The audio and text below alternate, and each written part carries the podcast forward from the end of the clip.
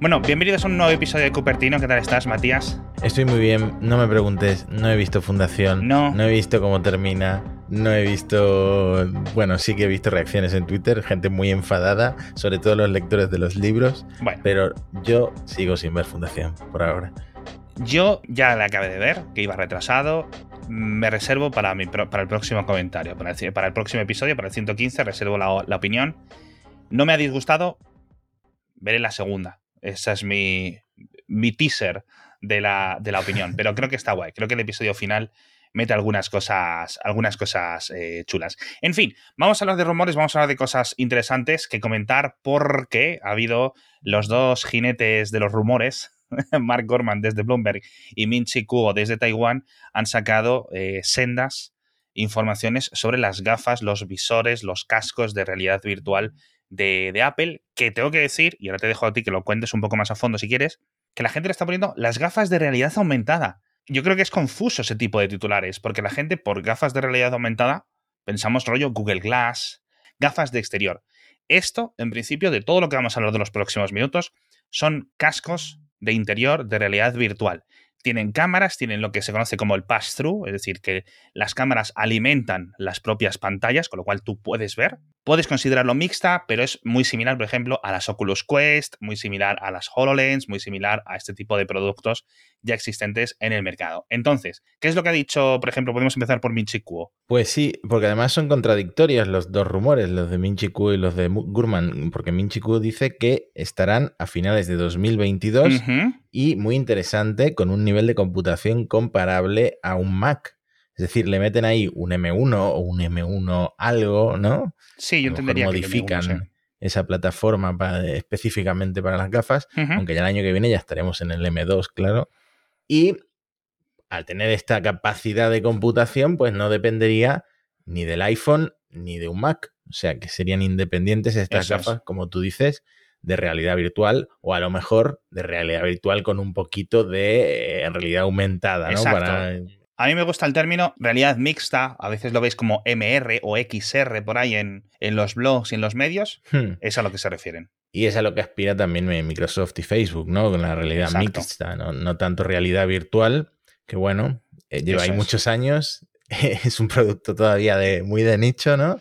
Pero todo el mundo ve claro que el futuro es el, el metaverso en estas gafas de realidad Ay, mixta. ya veremos, ya veremos. Dos pantallas, porque claro, Una para cada ojo. una gafa de estas necesitas una definición muy alta para los dos ojos, pantallas 4K Ujú. micro LED de Sony Sí, delante de tus ojos. Eso tiene que ser una pasada. Una pasada. eh, yo las que he probado que serán 1280, creo, o Full HD, están bien, que decir, bueno, se pueden ver. Las de chip fotónico, de Magic Leap, eran un poco las mejores porque no tienen una resolución al uso.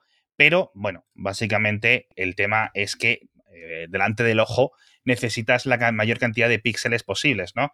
Y esta resolución 4K pues te da un poco más allá el sistema. De todas formas, mm, bueno, las pantallas habrá que ir viéndolas, aunque obviamente eh, si alguien debería de saber los componentes, recordemos Minchi Kuo, sus rumores provienen de toda esta cadena de proveedores de Apple, con lo cual él te puede decir cosas, oye, van a tener este tipo de pantallas porque he visto los contratos o he visto eh, parte de esta información, pero a lo mejor no, no es, no es capaz o la información que él cuenta sobre el software no es tan fiable, ¿no? Pero en principio sobre los componentes debería ser más fiable.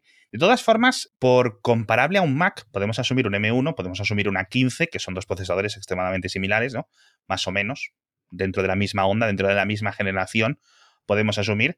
Así que a lo mejor se sacan una nomenclatura nueva, ¿sabes? A lo mejor se llaman la, el G de, de gafas o el V de, de visor o algo así, ¿sabes? Lo que- para, para el procesador y ya está, y dejan los M para los Mac y para el iPad. Sí, Bueno, del mismo modo que los del iPhone y el iPad pues tienen diferente nomenclatura porque tienen algunas diferencias sí, incluso a nivel interno de arquitectura, ¿no?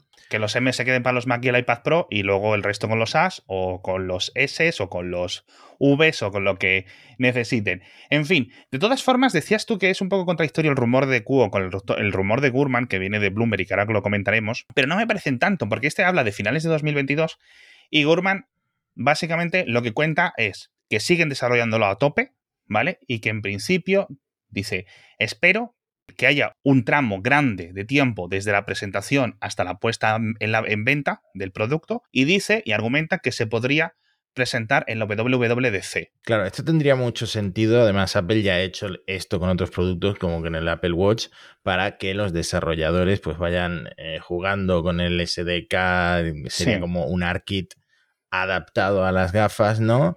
Para que también el consumidor, al comprar las gafas, se encuentre con algo y no se encuentre con un desierto. Claro. ¿Qué pasa?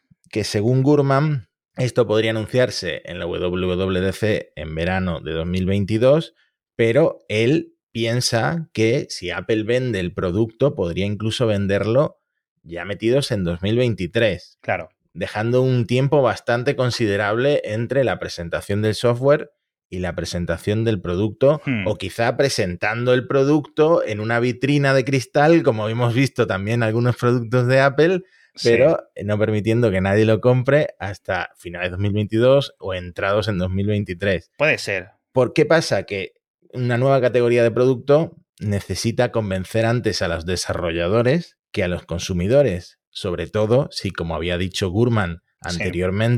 El precio va a ser elevado. Incluso The Cierto. Information soltó la cifra de 3.000 dólares. Es que yo creo que, que, que va a sorprender porque están poniendo un montón de componentes. Creo que otro rumor hablaba de ocho cámaras, si no recuerdo mal. Es decir, una cantidad de cámaras, una cantidad de proceso, una cantidad de batería, etcétera. Una miniaturización que al final es costoso hacerlo.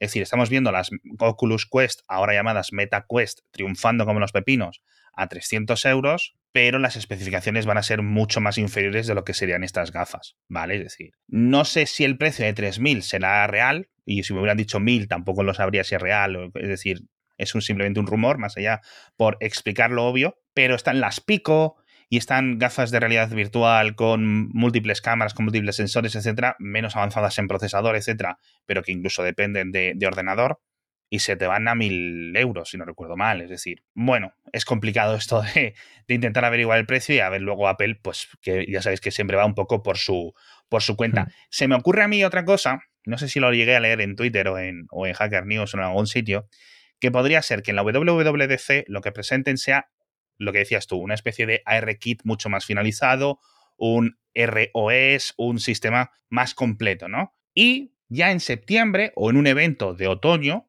cuando el iPhone digan, one more thing, las gafas, y las gafas cuando van a estar disponibles, el iPhone la semana que viene, ahora las gafas en enero, o las gafas en diciembre, o las gafas en febrero, cuando sea, ¿no? Es decir, que haya como dos eventos separados, uno para el software que quizás ni se vea a, a fondo, pero ya vayan preparando, es decir, que a lo mejor te digan, eh, a los desarrolladores, mira, te pones el iPhone aquí en una cajita de cartón y vas probando las aplicaciones con el propio Xcode o con lo que necesites, ¿no?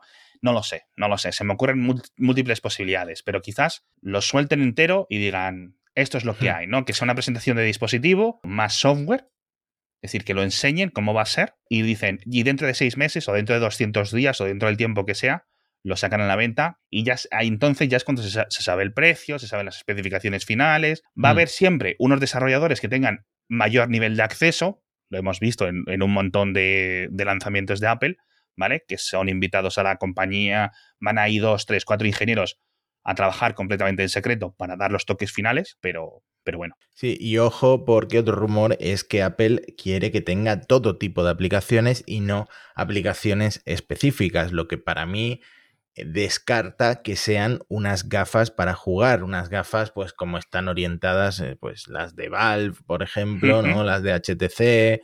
eh, sería algo nuevo, algo novedoso y algo más generalista para más tipos de, de usuarios.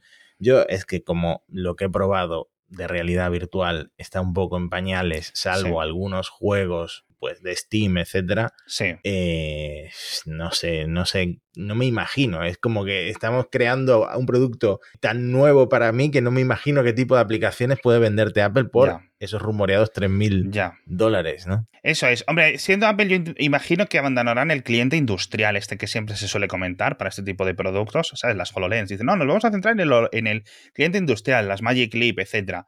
Pero claro, estos precios no sé qué, aceptación tienen.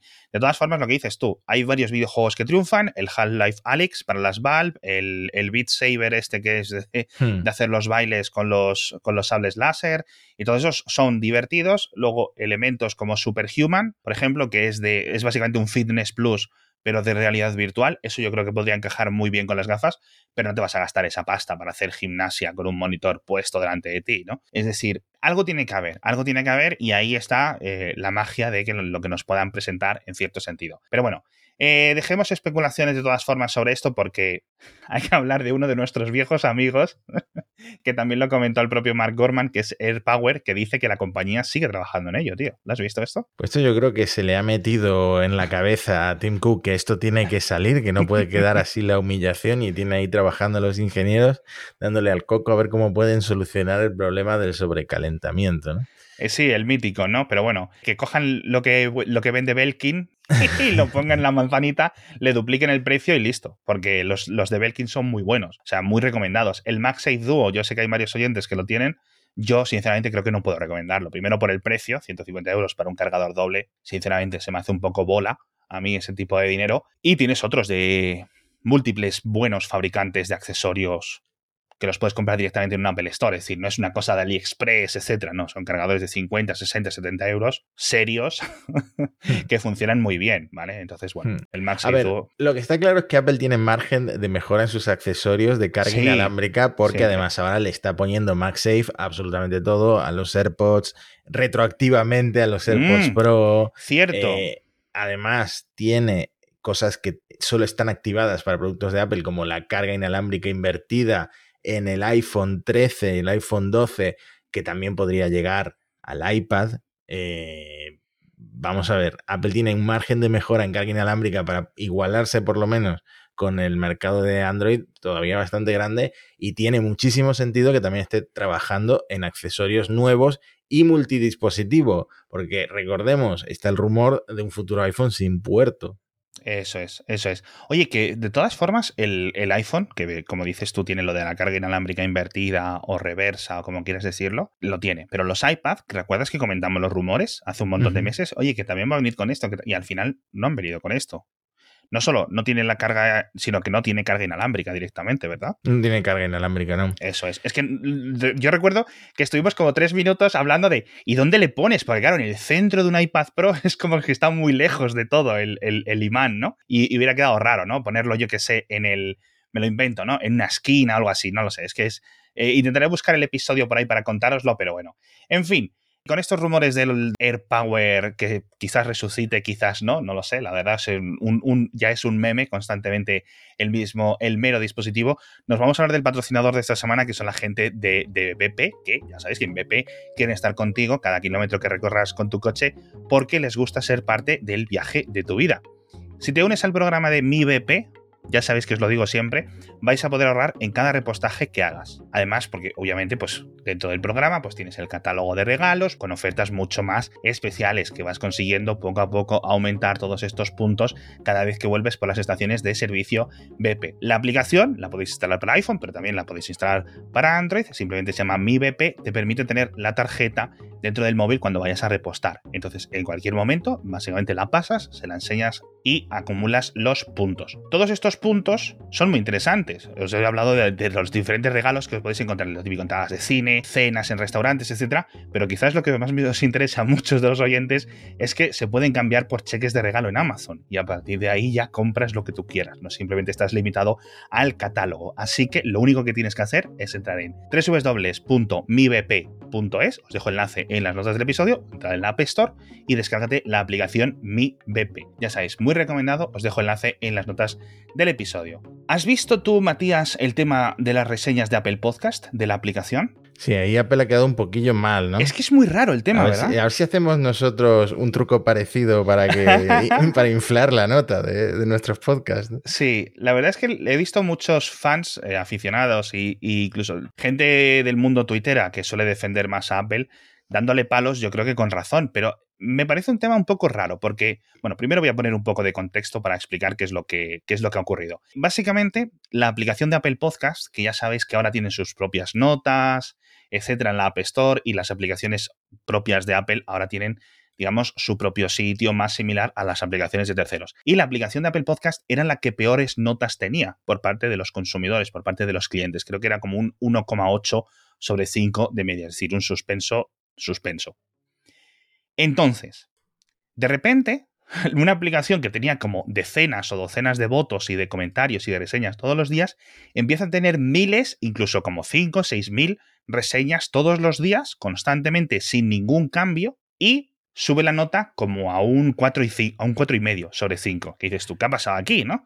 Entonces, la gente que vigila este tipo de elementos se han puesto a investigar, oye, ¿de dónde vienen estas reseñas? Siendo Apple la que crea la App Store y la que crea esta aplicación y las sospechas últimamente de, abuso de posición dominante, la gente empieza a sospechar y dice, ostras, pues Apple se ha saltado de las normas de la App Store o ha enviado algo, no sé qué. Y resulta que, aunque parece que no es eso, debe de haber un fallo porque las reseñas de la aplicación son todo reseñas puestas por los usuarios dirigidas a los propios programas que escuchan. Es decir, en algún momento les estará llegando una cajita de texto, una alerta, invitando al comentario, y los oyentes de los podcasts se que piensan que es para votar o para dar una reseña de ese propio programa. Y entonces la App Store lo captura y lo pone. Con lo cual, si a ti te gusta mucho ese programa, le vas a dar un 5. Esa nota no va para el podcast, sino que va para la aplicación Apple Podcast.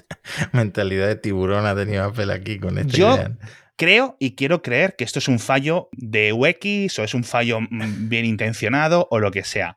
Porque no he visto cómo es el mensaje. No he visto en qué zona o cuándo sale el mensaje. Y yo tampoco utilizo la aplicación de Apple Podcast como para que me salga ese mensaje. Yo soy mucho de, de, Overcast, de Pocketcast, etcétera, ¿no?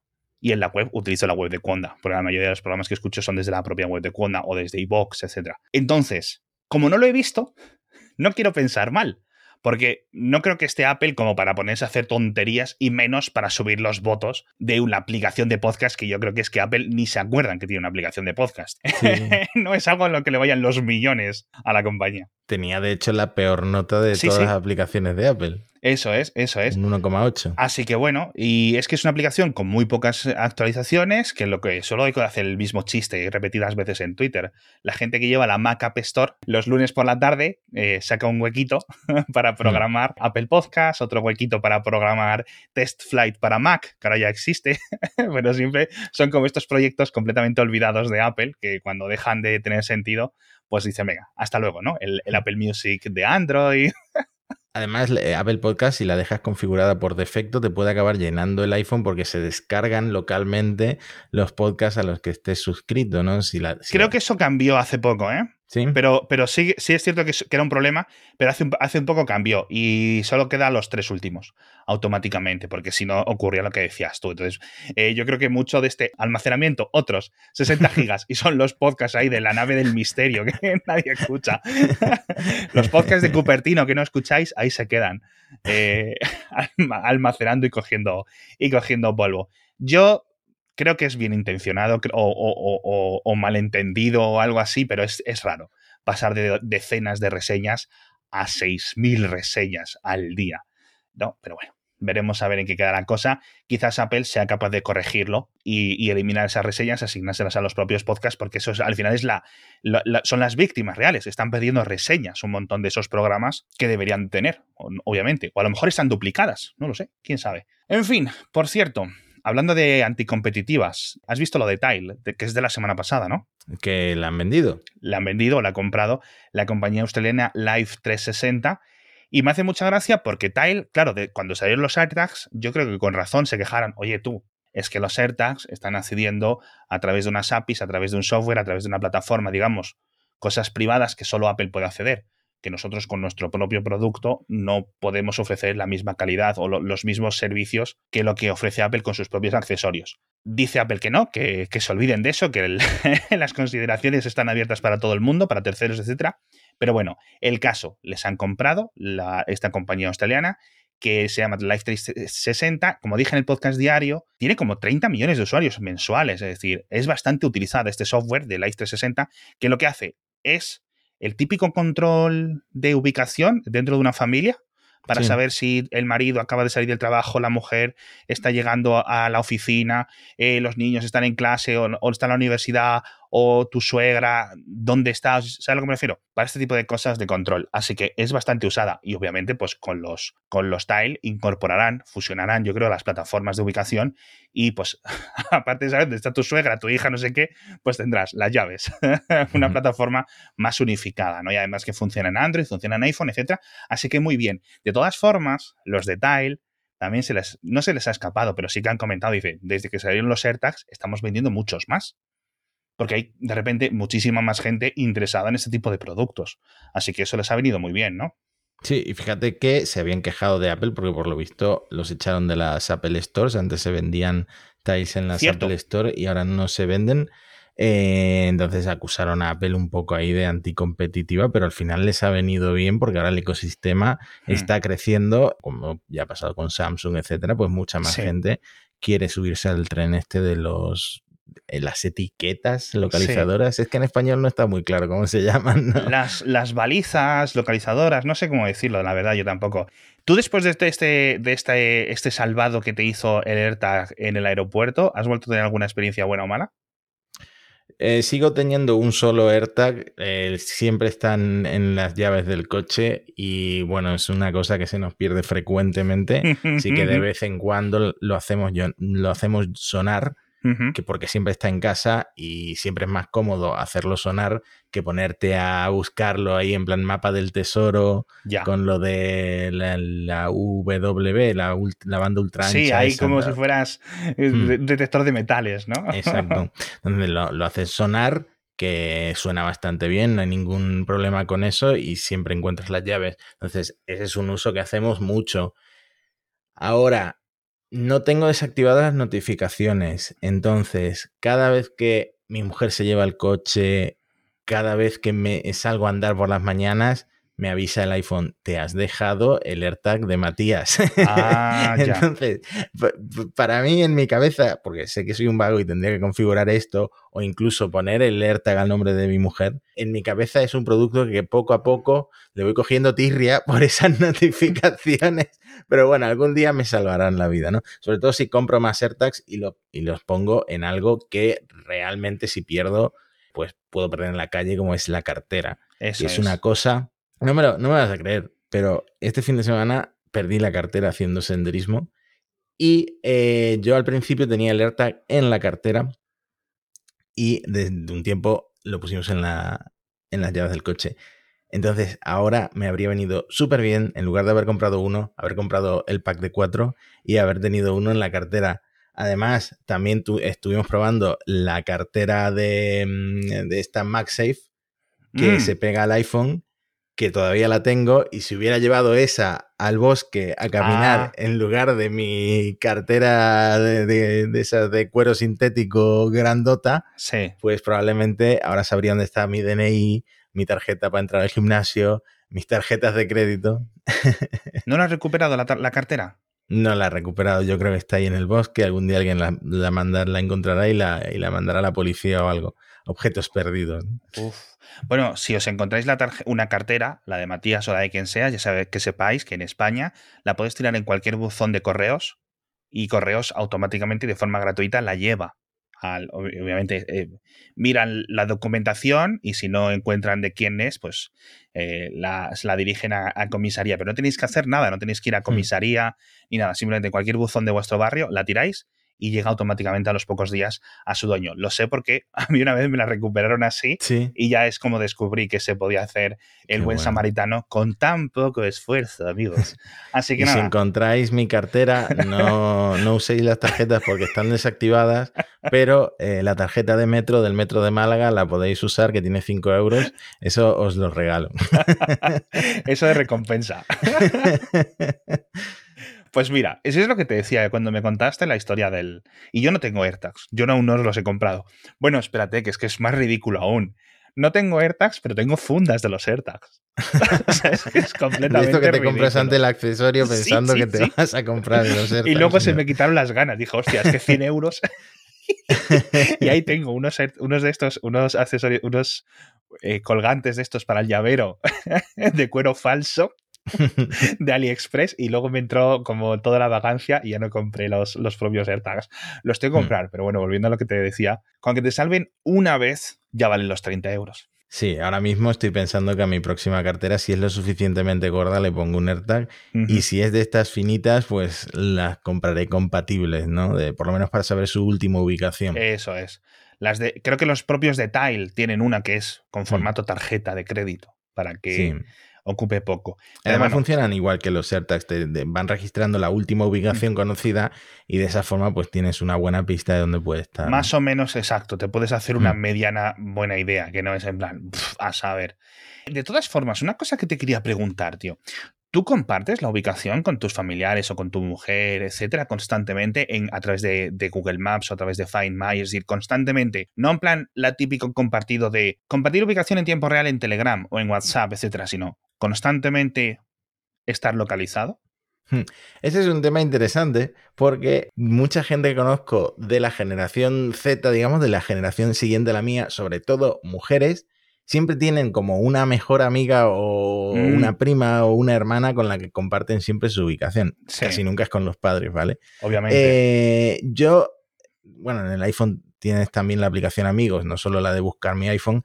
En Amigos sí que hubo un momento que la compartí pues con un amigo, un par de amigos, etcétera. Pero eh, normalmente, como lo que busco es dónde está mi mujer que hace cuatro horas que tendría que haber llegado, pues me voy a buscar mi iPhone eh, como ella comparte cuenta de Apple familiar conmigo, puedo ver su ubicación, puedo incluso eh, configurar notificaciones, aunque a ella le llega la notificación, oye, que este chico ha configurado una notificación, una alerta para cuando vuelvas a ser localizable, ten cuidado con esto.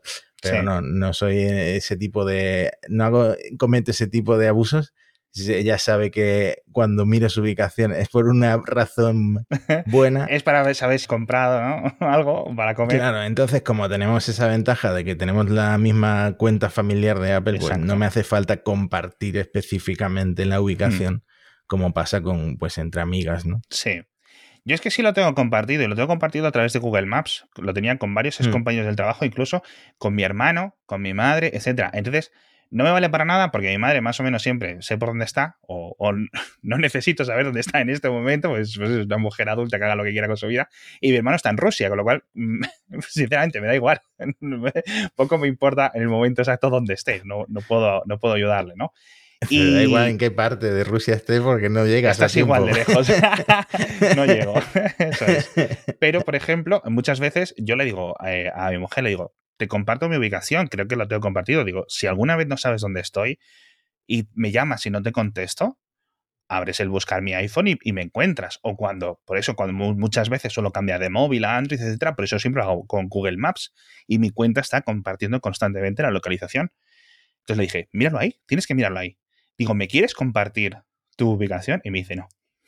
y tenemos una relación igual que la vuestra cero tóxica, normal, ya, pues eso, más años juntos que la Tana, pero mi mujer es como, esto es mío y ya está. Y mi mujer que luego se tira todo el día en casa.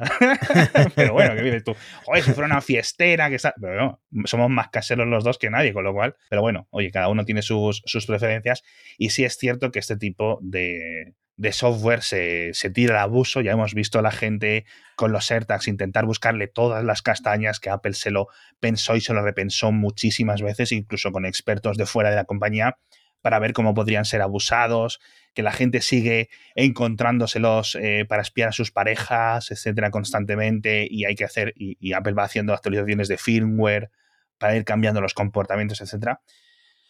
Pero bueno, yo creo que tiene una utilidad dentro de las familias, sobre todo para los hijos, etcétera, este tipo de cosas, yo creo que es, es, un poco de salud mental, ¿no? Por lo, menos saber que, están bien sin tener que molestarles. Pero bueno, requiere una paz, una tranquilidad y una educación previa a este tipo de dispositivos, ¿no? Para, para poder usarlos. Totalmente. En fin, con esto nos despedimos de los AirTags. A ver si los oyentes nos dejan una reseña y nos llega a nosotros en vez de Apple Podcast. Y si no, pues nos comentáis alguna parida o alguna experiencia vuestra con los AirTags y así me convencéis para que me los compre, porque creo que aún puedo pillar alguna oferta de estas del Black Friday tardío, el Cyber Monday, que me parece que andaban por ahí el pack de 4,100 euros, algo así, y aunque sea regalo uno a mi madre o a quien sea para estas navidades, y, quedó bien, ¿no? en fin. Muchísimas gracias a todos por estar con nosotros una semana más. Muchas gracias a MiBP por patrocinarnos. Podéis encontrarlo en mibp.es. Os descargáis la aplicación en el iPhone. Simplemente buscáis MiBP o simplemente BP en la App Store. La encontráis, la descargáis y ahorráis los puntitos estos. Y luego os los gastáis todos en, en Amazon con los cheques regalos y os compréis lo que queráis. Nos vemos la semana que viene. Bueno, de hecho, nos vemos en unos días con otro episodio porque nos han quedado tantísimos temas que es una, es, es una locura lo que tenemos que comentar para el próximo episodio de Cooper, tío. Hasta la próxima. Hasta pronto.